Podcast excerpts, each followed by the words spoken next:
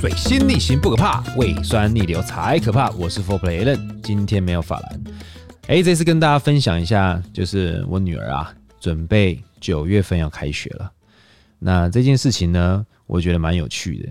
嗯，某一天的早上，我太太跟我讲说：“哎，女儿要开学，要不要呃，我们去看一下学校好了？”我说：“好。”那我们就抱着女儿，然后跟我太太，然后还有我岳母大人，就是我女儿的外婆，我们到了那个学校去看。那个学校蛮特别的，那个学校是一个日本的学校，对，是日本的小小幼稚园。那那个小日本幼稚园呢，就是里面有很多小朋友，它里面很特别，它里面有讲英文、讲日文、讲中文。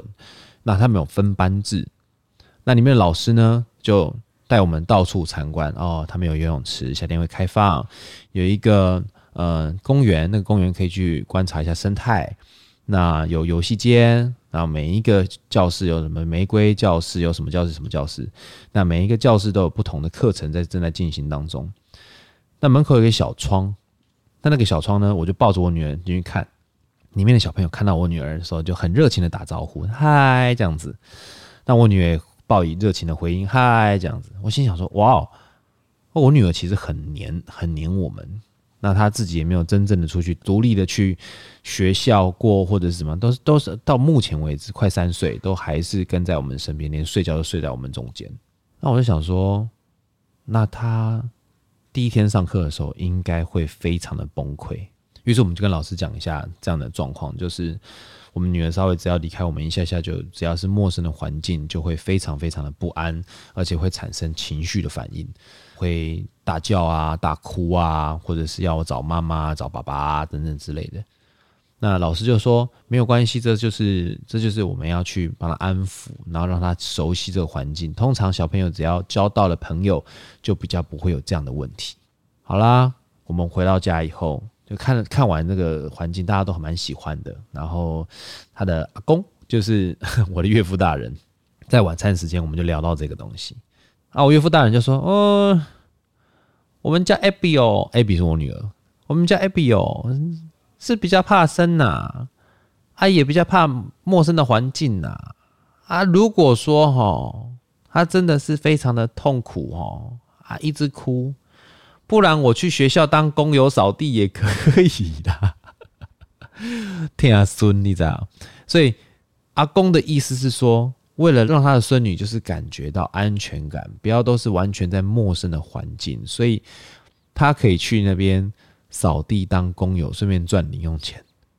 然后我跟我老婆就互看，那岳母大人就说：“你们不要出声，你们到时候出声，你们支持他，他真的会去干这件事情。”对，其实我觉得小朋友本来就应该还是要到一定的年龄的时候，要让他呃了解什么叫做群体生活。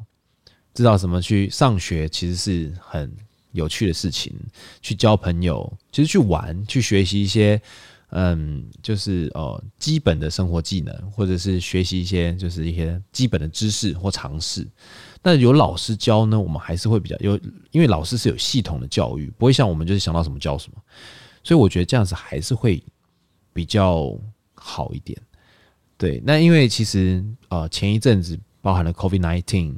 然后包含了可能呃一些就是呃一些幼童身边的一些状况，就是我们听到了一些就是朋友之间的小朋友呃在学校染疫啦，或者是有那个叫什么东西手口足病，叫做呃我忘记那个，我只知道叫手口足病，就是他整个手都会起水泡，有没有？肠病毒啦，叫肠病毒啦。都是一些小朋友之间去流传的一些疾病，那再加上小朋友呢，因为玩都玩在一起嘛，所以一传染就直接拓开这样子，就直接就全部一起中这样子。对父母来讲也是一个很蛮大的一个负担的。所以其实我们那时候原本要让小朋友去上幼幼班，就是再小一点的，然后后来我们就作罢，然后后来就是到了现在，呃，三岁的时候真的没办法拖不了了，没办法再拖了，所以决定就让他直接去上幼稚园。还好，现在疫情开始慢慢的趋缓了，但是啊，阿公的那个心呐、啊，天阿孙的心放不下。